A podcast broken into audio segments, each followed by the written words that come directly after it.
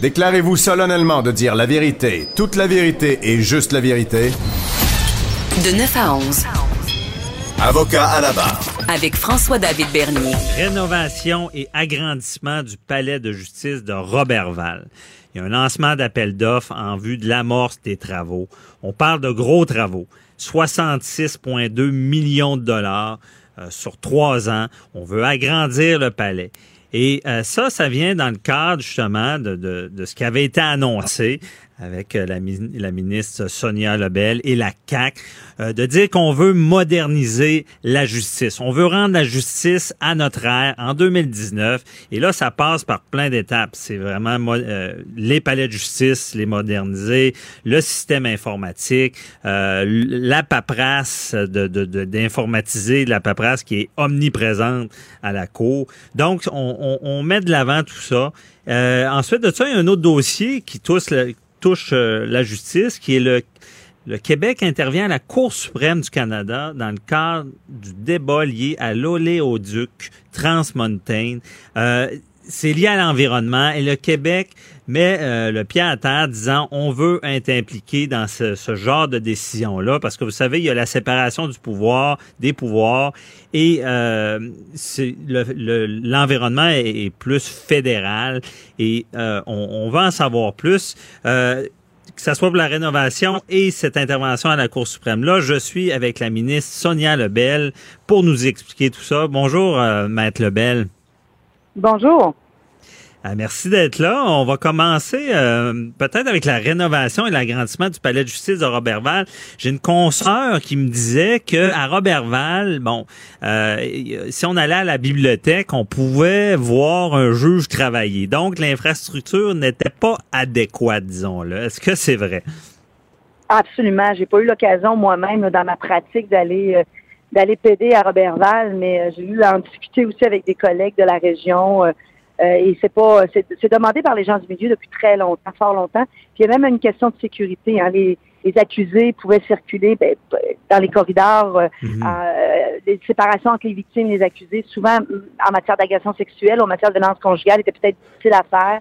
Euh, donc, les avocats avaient peu de place ou sinon pratiquement pas de place, ce qu'on appelle un cubicule dans notre langage, pour rencontrer leurs clients, donc préparer les causes. Donc, il y avait aussi, euh, on parle de transformation, de la modernisation en 2019. Dans le cas du palais de justice de Robertval, il y avait aussi une, une mise à niveau qui était extrêmement nécessaire pour bien travailler, mais aussi pour des questions de sécurité, effectivement. Donc, c'était euh, c'était grandement attendu, je pense, mm -hmm. et grandement nécessaire. OK, donc c'est ça, on parle de sécurité, euh, ben justement de, de, de, choses pratiques pour travailler. Je pense aussi l'immeuble avait besoin d'être restauré aussi. Là. Absolument. Puis dans le dans le cas de Robertval, c'est peut-être pas le cas de tous les palais de justice au Québec, mais euh, le bâtiment principal a quand même une certaine valeur euh, patrimoniale, à tout le moins pour la ah, région. Oui. Et on va garder le bâtiment actuel, là, qui est très beau d'ailleurs, puis on va pouvoir Mhm. y ajouter une touche de modernisation. Maintenant, on est capable d'intégrer hein, les vieilles Oui. pierres avec l'aspect moderne. Donc, on a qui fait des choses souvent très bien très bien intégrées, très aérées. Donc, oui, on regarde la- l'ancien palais de justice. Donc, il va y avoir une Mhm. portion de, réfection mais on agrandit également. On va ajouter quelques salles de cours. Quatre, je pense, je ne veux pas me tromper, là, et annoncer des choses. S'agit de quatre salles de cours supplémentaires qui seront pas euh, qui seront pas un luxe, euh, pas du tout pour Mhm. les gens de la région. là. C'est pas du luxe, c'est euh, ben j'en viendrai au, plan de, restauration du système de justice, mais seulement euh, une petite parenthèse, vous parlez aussi de sécurité pour que nos au- auditeurs comprennent bien, c'est que dans les palais, si on peut dire modernes, Québec, Montréal, euh, les détenus ne se promènent pas dans le public. Là. Non, puis là, je parle pas nécessairement des détenus comme tels, mais il y a des gens qui sont en liberté et accusés, et particulièrement dans les causes, exemple de violence conjugale ou d'agression sexuelle, c'est assez troublant euh, pour la victime d'attendre dans le corridor euh, de témoigner en même temps que l'accusé qui attend de se passer pour son dossier.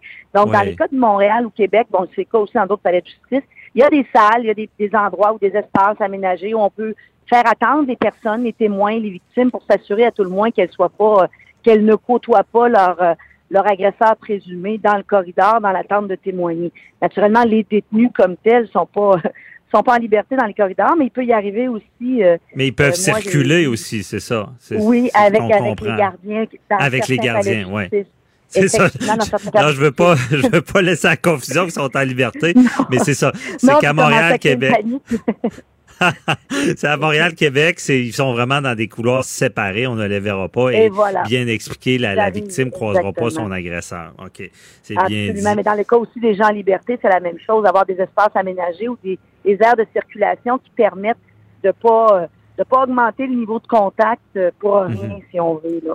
Puis on pense à euh, Milwaukee, je crois, au palais de justice, euh, euh, où est-ce qu'il y avait eu une altercation avec un agent, là, je crois, dans les couloirs. Là. Euh, il y, Oui. avait eu, et, et c'est le genre de choses qu'on veut éviter. Donc c'est une bonne Oh, chose. Exactement. On veut Mhm. augmenter les chances que ça se produise pas, disons. Ben oui, c'est ça, ben, bien dit. Et là, est-ce que c'est c'est un- une première euh, c'est une première étape et on dit ben celui de Robertval, là, c'était le premier sur la liste, que c'est lui qui en avait le plus de besoin ou? Ben là, on, naturellement, on va les faire. On les fait par, par ordre de priorité. Euh, Celui Ouais. de Robertval était quand même classé euh, dans, dans la dans, dans la cote des infrastructures au niveau du Québec. Celui de Robertval avait une cote euh, une cote épouvantable, donc il Mhm. était euh, urgent qu'on agisse. Donc ce dossier-là a été euh, a été approuvé là pour euh, par le Conseil des ministres il n'y a pas longtemps pour qu'on puisse aller de l'avant. Et là, on y va avec les ré- rénovations comme telles, la réfection. Les appels d'offres sont d'ailleurs déjà lancés. Et l'objectif, c'est qu'on puisse couper le ruban, si vous pouvez me permettre, en 2022 sur cette nouvelle structure. Euh, D'autres palais de justice sont dans sont dans les projets, mais pour pas soulever d'enthousiasme indu, je vais me garder Mhm. les nommés, mais on est en train de regarder également. là. Et il y a d'autres personnes qui sûrement qui sont à l'écoute et dans des différents districts judiciaires Ouais. qui disent moi, moi, moi, là. Mais oui, euh, ne vous inquiétez pas, on est en train de regarder ça. puis On les a, regarde. on, les- Bon, ben- on les a, on les a sur la loupe, sous la mire. OK, ben, je voulais- ma, ma question était, c'est, c'est, quel palais le prochain, mais on ne peut pas le dire à cette étape-là, là, cette étape-là. Ben, c'est parce que je me, je préfère, euh, je veux pas soulever Mhm. des fois de, de, de faux, de faux enthousiasmes. Peux peut-être me permettre de dire que Saint-Hyacinthe va faire partie aussi des, euh, ah, des palais de justice qui sont, euh, qui sont dans les, dans les, dans les prochains, disons, dans les qui prochains. sont dans qui les vont, euh, qui priorités, là, Saint-Hyacinthe. Oui, bon, merci du, du scoop là-dessus. Parfait. Même de Bon. beaucoup d'amour, je dirais, dans le cas de Saint-Hyacinthe. Euh, OK, bon. on- Euh, Peut-être le prochain, mais c'est dans les priorités. Là. Euh, parce voilà, que Saint-Hyacinthe, il y a un peu le même genre de problématique ou? Ah, même Saint-Hyacinthe, et euh, on pourrait même pas parler, d'après ce que j'ai compris, euh, d'état de la situation, euh, de réflexion. Et ça, c'est un palais de justice que je connais un peu mieux. J'ai eu l'occasion de le Mhm. fréquenter. On parlerait vraiment d'une reconstruction. C'est pour ça qu'il faut prendre le temps de bien regarder les choses là, et de s'assurer. Donc, ça aussi implique une relocalisation des activités judiciaires, ce qui n'est pas le cas dans le cas de Reverval.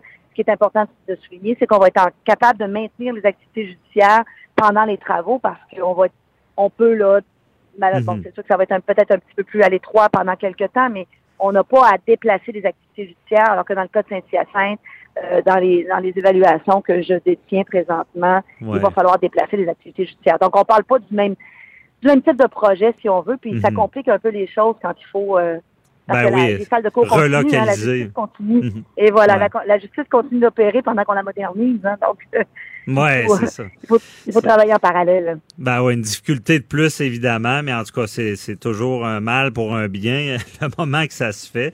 Et euh, euh, Maître Lebel, euh, dans, dans comme d'autres travaux là, en cours qu'on veut moderniser, est-ce qu'il y a, d'autres priorités? Est-ce que c'est l'informatique? Est-ce que c'est, quoi, sur quoi vous vous orientez? Oui. Oui, ben là, il y a, il y a- il y a- la transformation de la justice est très large. hein, de façon Mhm. très concrète, il y a toute l'informatisation des palais de justice. J'aurai, euh, au cours des prochaines semaines, des prochains mois, à faire des petites annonces là, qui vont démontrer, qui, bon, je dis petites euh, en termes en termes de, de, de projets ciblés, mais qui vont avoir des impacts importants pour les usagers, les utilisateurs. Et, et c'est tout, bon, en, en, en- termes d'informatisation puis de modernisation. L'objectif à terme, c'est de permettre euh, c'est de permettre de travailler de façon beaucoup plus électronique, hein, la, la, la divulgation de la preuve, le dépôt de procédure, la signification de procédure, même avoir des, euh, des procès qui sont peut-être avec des témoins qui vont être éventuellement, et là je parle d'un grand rêve, en vidéoconférence ou avoir des, des tribunaux un peu plus virtuels dans certains cas, pas dans tous les cas de figure. C'est sûr qu'il y a des dossiers qui ne se prêtent pas à ce genre d'exercice-là, mais d'avoir l'option de le faire et d'élargir cette éventualité-là. En matière de petites créances, par exemple, ça pourrait être possible, des choses comme ça. Donc, il faut Mhm. penser dans ces paramètres-là. C'est ça les objectifs. Maintenant, il y a aussi les façons de faire, les pratiques, trouver beaucoup plus de, de, modes alternatifs des règlements, essayer de désamorcer les conflits à la base. Ça aussi, ça peut aider. Donc, on mise aussi sur l'éducation euh, juridique, mhm. l'information, une meilleure accessibilité pour les citoyens, l'information juridique, puis une information aussi qui est claire, hein? Parce qu'on peut, n'importe qui maintenant sur Google peut taper les paramètres de son problème. Ils vont trouver de l'information, mais est-ce qu'on est en mesure de la comprendre, puis de la, de la, l'appliquer mhm. à notre, notre cas de figure de façon adéquate, ça, c'est plus compliqué. Ben, c'est ça. Puis on, on voit vraiment un avancement là-dessus de nos jours, puis c'est bon que vous soyez travaillé à ça. Justement, hier, j'ai reçu le, euh, le DPCP qui, qui disait qu'il éduquait les jeunes au droit, comprendre le droit, ce qui est bienvenu. Absolument. Comme vous le dites bien, c'est quand on comprend bien, je pense que moins de... Les gens ont plus confiance au système de justice. Euh, donc, c'est bienvenu de moderniser tout ça. Euh, également, euh, ben, on, on, pourrait aller aussi sur le. J'aurais quelques questions sur le dossier de euh, de l'oléoduc Trans Mountain. Vous le, Québec est intervenu là, à la Cour suprême avec la Colombie-Britannique. Je pense qu'on veut mettre le pied à terre pour être partie de ce débat-là en environnement, j'ai bien compris. Oui, ben là, c'est important de comprendre. C'est sûr, quand le Québec intervient au niveau de la Cour suprême, nous, on intervient vraiment au, niveau des principes juridiques et constitutionnels. Donc, on prend, on prend pas fait et cause ou partie dans, le, dans la trame factuelle d'un dossier.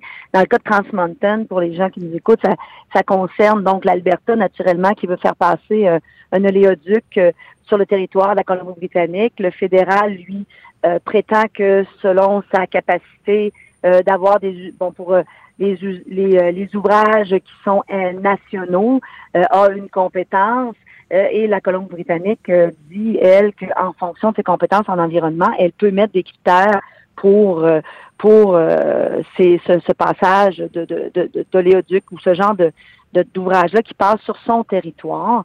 Euh, mhm. donc, nous, euh, il y a C69 aussi hein, en, matière d'évaluation environnementale où on, va intervenir. Il y a également l'histoire euh, du de la taxe du carbone, la bourse du carbone, où on est intervenu dans le dossier de la Saskatchewan en Cour suprême. Encore une fois, pas pour prendre fait et cause, mais les, mhm. à chaque fois, le Québec, c'est pour réaffirmer son autonomie et ses compétences. Ce qui est important, euh, en matière fédérale, provinciale, c'est de faire en sorte qu'il n'y a pas d'empiètement du fédéral sur nos compétences de façon indue. Et c'est ça, c'est ça un nationalisme qui est mhm. bien exercé, c'est qu'on a des compétences, on est maître chez nous, hein? Et au Québec surtout, euh, euh, on est souvent cité en exemple dans la fédération, surtout en matière d'environnement. On a notre bourse carbone, on fait nos propres évaluations environnementales. Donc, on n'a vraiment pas, mais vraiment pas intérêt à ce qu'on vienne euh, gruger du terrain euh, dans ce domaine-là qui nous empêcherait justement d'agir comme on le fait présentement. Parce que notre intention est d'agir, on le fait déjà. Donc, effectivement, le Québec va mettre le pied, à, terre, mais pour défendre la compétence du Québec et l'autonomie du Québec, toujours dans, mmh. toujours dans cette optique-là vous serez là, dans le fond, en résumé, en tant que gardien de, nos droits en environnement. Euh, comme on dit, pour pas s'en faire passer une. C'est un peu ça? Ah, exactement. Gardien de nos droits en tant que province, justement pour pas s'en faire passer une petite vite. Puis c'est facile de, de, perdre du terrain de façon sournoise, donc il faut être très vigilant. Ben ouais. Parfait, mais félicitations pour le bon travail. Merci beaucoup pour l'entrevue et euh, ben, je vous souhaite des belles vacances cet été puis de vous reposer pour repartir à, la rentrée parlementaire. Merci beaucoup, euh, Maître Sonia Lebel. Ça m'a fait un énorme plaisir. Bonne journée à tous. Bonne journée. Bye bye.